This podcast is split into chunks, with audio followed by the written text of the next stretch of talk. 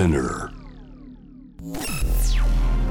時代を切り開くイノベーター創造的思考未来へのビジョン人間の拡張こだわりの追求革新的なクリエーション。その道の先へ。Love to Innovation 取締役の天才カートムがナビゲートしている j ブイノベーションワールド早速今夜のイノベーターゲストをお迎えします。中谷秀さんです。よろしくお願いしましくお願いす。いやー中谷さん出ていただいて光栄ですこちらこそです。もうね、J 部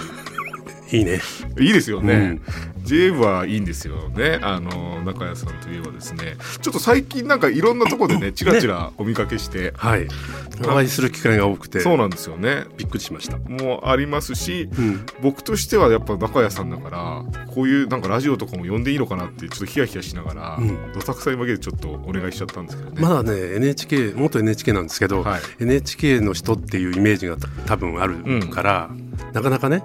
あの、お呼びがかかんない場合が多いんですよなんか。イメージってあれですよね、い。やっぱずっとついてもあるというか。そうなんですよね。まあ、いい意味でも悪い意味でもだと思うんですけど、うん。はい。ちょっとね改めてヒデさんの、えーはい。プロフィールご紹介しますと、はい。まあ対局もされてるんですもんね NHK はね。そうですね。はい、はい。えー二年前はい東京芸術大学大学院美術研究科卒業後に1991年に NHK に入局されます。そして、まあ、いろんなね改革をされました、まあ、ロゴもデザインされたりとかね、い、ろんなブランディングで NHK の革新を牽引されました。そして解説委員としても活躍されて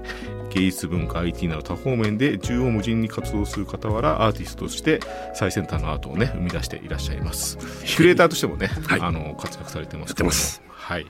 っぱ僕からするとあれなんですよね。ヒデさんにねもう20年前ぐらいに会いたかったというか、はい。デジスタにね僕出たかったんですけど、皆さんご存知ですかね、デジスタっていうデジタルスタジアムましてっていうね番組があって、そこのナビゲーターがヒデさんだったんですよね。そうなんです。なんとね、15、6年やってましたからね。そうですよね、はでそこから本当に今をときめくいろんなクリエイターが生まれてて。そう、過ぎてみるとね、スターが育ったんですよ。はい。AC 部とかね。え AC 部なんてもう僕同い年なんですけど、はい。よくね見つけてもらいました。え。あのね、実は A 支部って、僕が玉火で教えてた時のあ。担当教官なんですよ、僕。あそうなんですか、はい。そこからのつながりもあって。まあ、ああいう人たちなんで、別に育ってたわけじゃないんですけど。勝手にそう。いやでもやっぱり最初に光を当ててもらったのは大きいと思いますよそうですね。そう思うとね。うん。あとね同年代の今ときめいてる方でいうと鈴木康弘とかねはい。近藤昭乃さんとかそうですね。いろんな方々がね、まあはい。出てますけど今交流もあったりするんですか、はいそう、いうあのみんなですね非常にあの近くてですね、まあ僕の存在って父親みたいな感じなんですよ。いやーそうですよねなのでみんな本当によく連絡をいただけたりするのでえ嬉しいです。やっぱあれなんですよね最初にそうやって声かけてもらったり光当ててもらうと、やっぱずっと覚えてますからねそうみたいですね。はい。もう本当光栄なんですけどみんな本当に成長してます。そうですよね、そうなんですよね僕もね入りたかったんですよどっちかっていうと、はいデジスタに入りたかったんですけど、はい応募をねしようかなと思った時にギリギリでしょ。だから切り替わっちゃったんですよヤングにそうなんですよ。あれもね、じくじたる思いでね、僕いたんですけど、なんでそんな急にね、中高生になっちゃうんだろうと思っていてね。うんまあそれはそれでねあ新たな道まあ、が開いた大事だったと思うんと思いますけどですけど、はい。いやでも今僕こうして改めてお会いできるのすごい光栄でね。はい。ちょっといろんな話をお話しさせてください。はい。はい、まず中谷さんは先ほどもねちらっとお話ししましたけど、芸大でね、あの芸大で美術研究科を修了後にまずは広告代理店のプランニングアートディレクターとして活動されます、この、まあ、NHK 以前のお話ですけど、はい。この時っての中途採用だったはい。ので、このなんでしょう最初ってどんなお仕事をさえっれてとまあ、あの広告制作なんですけど、うん。まあ、ポスターを作ったり、まあ、うん。いろいろしたんですけども、CM のアートディレクションとかね。うん。ただ一番メインだったのは企業のブランディングとか、はい、あの CI とかね、うん。そういうことも結構やってましたね。あ。はい、じゃあそれがつながった感じなんですよ、ね、なるほど、はい、じゃあそこでの経験が NHK さんに行った後に結構花開くというか、そうなんです、うん。それで大学では文様研究って言って、うん。あの古今東西の古いね、うん。あの文様ですよね、うん、はい、家紋とかそういうことも含めて研究をしていたのでロゴマークを作ったりするのは非常に得意だったんですよね。なるほど、うん。じゃあそこで経験を重ねて1989年に第一期キャリア採用制度というので NHK さんに入局された、はい、初めて NHK が、うん、あの外から中東で人材を取るっていう感じがあったもんですから、うん、これは面白いなっていうふうに思ってね、うん、それでまあ映像にすごく興味があったので、あのまあ、応募したんですけど、そしたらまあ運よく入れていただいてですね。でもなんかご卒業されて大学を大学のね、はい、大学院まで出られて、はい、で広告の代理店でのもう活躍も結構なもうブランディングといえばね花形ですから、うんはい、からその当時の NHK に行くってなかなかの決断だと思うんですけど、はい、なんです決断できたえっとねもう映像の世界になるなっていうのを予感してたんですね。それで NHK をある時見ていたら、えっと、NHK スペシャル「驚異の小宇宙人体」っていうですね CG で作った番組をやってたんですよ、うんうん、で CG ってすごいなと、うん、それでもうこれやるしかないんじゃないっていう感じでですね一も二もなくまず入ってみようっていう気持ちでいましたね。で入られて、はい、まあ、でも異質だったと思うんですよ。今の NHK の雰囲気って、うん、結構もうクリエイターの憧れですよいわば。でいろんないいクリエイターがね NHK さんの仕事されてますけどその時って僕の記憶あるだけでもやっぱり NHK のやっぱり国の放送局ってイメージが強すぎて、はい、そんなになんかクリエイティブなねイメージがなかったですけど決断されたんですね。そうですね。まああのまあ映像制作においては NHK は一律の長というか、うん、結構ねあのまあ CG を積極的に捉え始めていたっていうことがあると思うんですけど、それをやっぱり一番、僕は注目してたんですよね。うんその入局された後に1994年にはマサチューセッツ工科大学 MIT メディアラボに派遣されてます。はい結構ね、うん、はい、NHK が、ま、あのメディアラボっていうか MIT と共共同っていうか、うん、まあ、あの協力していろんなことを開発してたりしてたんですよね。うん、それで当時、まあ、これあの僕 CG 研究室っていうところに入ってまして、はい、あの MIT のメディアラボの地下にあるですねスネークピットっていう、まあ、異名のあるですね、うん、なんともあの暗い あのとこだったんですけどでもそこではですね本当最先端なあの CG の研究をしてましてね。でフォースフィードバックって、まあ、インタラクティブにおけるこのコンピューターの中を触るがごとくですね実際にねあの表現するようなことも、まあ、トムさんに言ってもね。いやいやいやいや。あれですけど。いやでも当時の環境から考えるそのインタラクティブだとか、うん、そういうものがね芽生えようか芽生えまいかみたいな時期ですもんね。そうなんですよね。大変な最先端のものをね、はい、影響を受けたわけですよね。本当にねあの CG 関しては全然知らなかったんですけど、うん、行ったらですねもう面白くて、うん、もうプログラミングをするのも楽しかったし、うん、あの実際ですね CG を作って、まあ、あの向こうで作ったものを持ってきたりしたんですけど、もう持って帰った時にはもう CG の自分は天才なんじゃないかと 思うほど変化してました。あでもそのやっぱり風を受けてでデジタルのね影響を受けて NHK さんにも持ち込んだはい、ってことなんでしょうね。あのコンピューターグラフィックスをテレビでどういうふうに使っていくかってことを考えてこいって言われたんで、うん、それでいろいろね開発して帰ってきたんですけど、はい、で帰ってきた後に NHK が CI をリデザインするときにそうなんですよ。中谷さんがバリッと作ったと。あの途中採用で「君は NHK を変えるために入ったんだからね」っていうふうに言われたんですね、うん、当時の会長に、うん、だったら変えていいんだって言ってちょっと勘違いしてですね じゃあ変えちゃおうかなって言って提案したら、まあ、表のね、はい、あの風を受けて僕は入ってるんで、はい、まあ中谷君の言うことだったらなんか面白いかもしれないねみたいな感じでですねどんどんなんか話が進んでですね気が付いたらもうざっくり変わってましたんで、はい、あの卵のね、回転しているような卵のロゴですよね、でもあれってこういったデジタルのまだ日本ではねそんなに立ち上がってなかったデジタル的な価値を、はい、なんかこれから生み出すみたいなイメージもあったんですかね。うん。いろんなそう、うん、あの生命の源だったり、うん。うん、それで3つの卵がね、まあ、バランスが崩れながらも成立してるってことを、はい、なんなんともその時代のね、あのバランス感覚というか、それから共生の論理って言って、お互いに支え合って生きてるみたいなね、感じをですね出したくてやったんですけど、そしたらまあまんまと 変えることができて。こういうなんかロゴとかって感覚的な話でであれをなんでしょうね。普通の民間のコンペで通すのは分かるんですよ、はい、NHK って結構ねそのハンコを押す人が難しそうで、うん。そういうなんか強制みたいな難しいこともやっぱりねじ込んだんですか？そうです。あそうなんですね。あれね合意形成っていうのはねやっぱりかなりね、論理的にやらないとなかなかね人に伝わらないので結構ね大変だったんですけど。いや大変だと思いますよ、うん、あでもあのロゴはね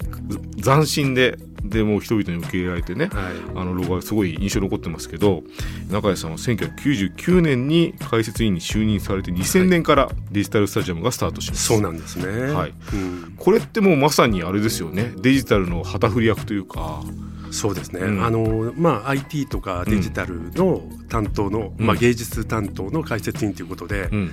かなりですね、まあ、初めてだったんですよね、解説員でそういうジャンルの人が。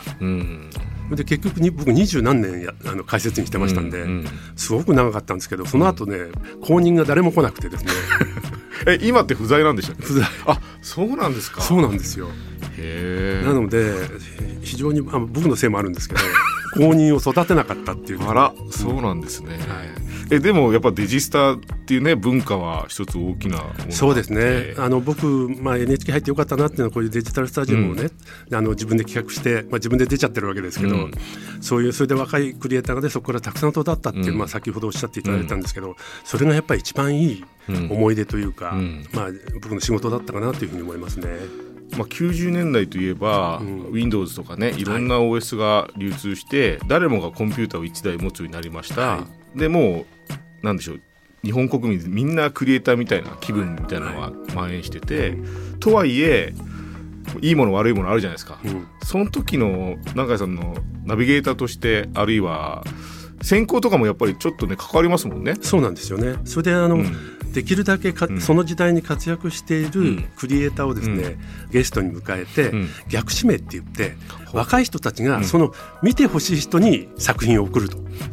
っていう考え方にしたんですよ。だから見てほしくない人にああだこだ言われても若い人嫌だろうなと思ってそれでやったらですね非常にあの若い人にとってはそれが良かったみたいで。そうですよね、はい、なんか後からあの番組を振り返ると、キュレーションということとかがもう先んじて行われてましたよね。だからなんか、うん、なんでしょうね。1対1で何かを持ち込んで見せることよりも誰かが認めた人がね出てくるっていうことのなんか相乗効果ありました、ね、そうなんですよね、うん、だからみんなに受ける必要はなくて、うん、受ける人に受ければいいっていうのが、うん、僕アートの心だと思ってるんですよね、うんうん、なのでいろんな視点があっていいんじゃないかと。もう多様性のねまさに象徴なので、うん。いやでもなんかなんで分かったんですかね？この人はいいとか悪いとかっていう。あのやっぱりイノベーションっていうね、ここに言葉があるように、ま、新機軸を出しているかどうかって話だと思うんですよね。だから新しさがないとやっぱりアートとしてのね、パワーはないわけで、うん。それがやっぱり僕の中では基本でしたね。なんかでも、まあ、MIT に派遣されていったのが大きいと思うんですけど、うん、でも大学で学んだことって結構オーソドックスな世界の話ですよね。はい。はいはい、どこでそのなんでしょう審査と審美眼というか、培われたんですかね？その新しいものにちゃんと嗅覚が、えっと、僕のね 2, 2学年上にね、うん、藤畑正樹さんっていうですね日本のメディアアートの、まあ、はい、草分けでもう巨匠がねいらしてですね、はい、その人の作品を見てたり、まあ、その人が先に就職されて、えー、その CG プロダクションでねなんか仕事をしてるのを見に行ったりしてですね。そうするとですねこれはもう全然違うわけですよ。それを見てですねああこういうのがあるんだなと。それでメディアアートに目覚めましたね。へえじゃあまあ先輩まあでもそういうものを注目してたっていうのはやっぱりすごいですけどね、近くにそういう人がいたとしても、はい、なかなかそうはね。当時の本当に空気感っていうのはなまあ覚えてますけどそんなにね本当にデジタルはねおまけみたいでしたもんね。うん、そうですね、うんかなりですね、まあ、あのアミーガっていうですね、うんうんうん、あの機械コンピューターとか、うん、あと X6 万8000みたいなね、うん、あのゲーム機ですよね、今ね。ね、ええ、そういうものをいち早く 導入して遊んでましたよ。というのもありながらでちょっとずつね世間的な空気あるいは局内の空気も変わってきましたけど、うん、僕ちょっとねこれちゃんと聞きたいなと思って僕もなんかぼちぼち自分もねもう作ってきたけども若い人をね引き上げたいっていう気持ちやっぱあるわけですよ、はい、素晴らしいです。ね あるんですけど、うん、なんかなんでしょうね。例えば中谷さんがこの人いいって見つけるじゃないですか、うん、で中谷さんの経験とか審美眼であこの人のいいところはこれとこれでこうに伝えたらみたいなことってありますよね。僕はなんかそのアドバイスとかがまだ上手じゃなくて、うん、どうやって伝えたらいいんだろうっていうのが結構悩みなんですけど、うん、どうされてます？僕はねできるだけその人にとって、まあ、有用ななんかストーリーっていうんですか、はい、あのなまあ、ナラティブってこともありますけど、はい、物語にして伝えてあげないと人ってなかなか伝分かんないんですよね。そうですね。だからあなたの才能はまあこれこれこういう人に似ていてその人はこんなストーリーを持ってこんな展開したらこんな人になったんだよね。こんな作品ができたんだよねみたいなね。話をするとあそういうことって言ってね割と自分をなぞり始めるんですよね。あじゃあ君はこうした方がいいっていう直接的な話じゃなくて、うん、こういう段階があるよっていう。そう。それで若い人ってやっぱり自分の顔ねすごく大事にしてる人がすごく、うん、まあクリエイターには多くて、うん、こうした方がいいよって言ってもなかなかね素直にそういうふうにいやそうね、なんないんですよ、だから割と寄り添うような形で。なるほどはい、それってちょっと中谷さんからすると見えてることをちょっと遠回しに伝えることでもありますよね、そうなんですよね。それはでも何でしょう？我慢するというか、うん。できるんですか、うん、あのね我慢するようにして。まあ、番組用でやってたっていうこともあると思うんですけど、うん、まあ、直接的にね僕はまあ解説員なんだけど、うん、解説はするけど別にそこを評価してね君がこうなればこうなんだよっていうような直接的な伝え方をしない方がいいかなっていうのが僕の信条で。ですね、なんかそこが僕はまだ、まあ向いてないのかもしれないですけど、若い人を引き上げるってことが。いやいや、向いてらっしゃると思いますよ。いや、なんかちょっとそこはね、露骨に学びたいところですね。はい。ありがとうございます。えー、いや、そっかっていうね、思いながらお話伺ってますけど、これなんか急にいただいたメッセージなんですけど、ラジオネーム、小仏トンネルさん。えー、今日は中谷秀さんが出るということでメールしました最近 NHK 局内で見かけないなと思ったら 対局されてたんですねってこの方はあれですね内部の人かもしれないですね。そうですね。はい。出入りのデザイナーとして私は局内におりますというね。あ、そうなんですねちょっと後ほどあれですけど、はい、ありがとうございます中谷さんが学生時代に美術系予備校で講師なさっていた時に生徒で中谷さんの審美眼というものを叩き込まれましたとあくまで美術受験のための審美眼でしたが一度ゆっくりお話したかったのですが今日はラジオで中谷さんの話を聞きたいと思いますねありがとうございますやっぱ影響大きいですよ中谷さんは。そうですかね。デジタルのね、こういう空気感を作ってくれたってこととあと NHK がもう今かっこいいんですもんだって、うん、クリエイターとして関わりたいっていう気持ちはやっぱりブランディングされたからだと思いますよ高谷さんそうですね、うん、まあそれそう言っていただくとすごく嬉しいなと思いますし、はい、本当に変わってることは確かだと思うんですよね。いや変わりましたよね、うん、はい。まあそんな中谷さんですけども今はねもう本当ご多分に漏れずというかあらゆる人が世界中の人がコロナの、ね、影響を受けて、はい、でアート界もねもうちょっと美術館も開けなかったりとか、うん、いろんなことがありますけどどうご覧になってますか中谷さんはこの状況。はい。あのまあ、いろんなね大変なことはあってどうしてもこのオンラインでコミュニケーションしなきゃいけないような状況の中で、うん、まあ、ただこの状況だからこそいろんなイノベーションもねあの出てきてるような気がしないではない。うん特にネットワークの世界では、まあ、当然ね、うん、あのデジタルをうまく使うことによって、うん、いろんな表現ができるっていうこともあってですね、うん、最近クリプトアートなんていうねあそうですね。ものも出てますけども、まあ、いろんなまだまだまだ出始めなので、いろんな問題はあるんでしょうけど、まあ、そのうちですねこれがちゃんと実のあるものになっていくんじゃないかなというふうに思ってますけどね。そうですよね、でまたその対局された後も、中谷さんはいろんなねアートに関する活動をされていて、はい、でそのいろんな活動の中の一つにちょっとご一緒できるかもしれないところがあってね、はい、楽しみですよ。はい、なんか本当デジタルもう今ってちょっと曲線があるならば、うん、デジタルの方がちょっとねデジタルの価値が上がりつつある中ですけど、うん、またその続きをやっぱりねナラティブにというかそうなんですよね考えていきたいですけどね一緒にね、うん、ぜひちょっといろんなところでお世話になると思いますけど。ええこちらこそです。お願いします。そしてですね、僕ね、中谷さんの番組お邪魔したんですよね、この間ね。そうなんですよ。えーはい、MX で放送されております。ウォッホー TV とそうです。いや面白い。あの小峠さんがね、はい、MC されて一緒にさせていただいたんですけど小峠さんはね本当真面目でね いい人ですねあの人。いや本当そうなんですよね。真面目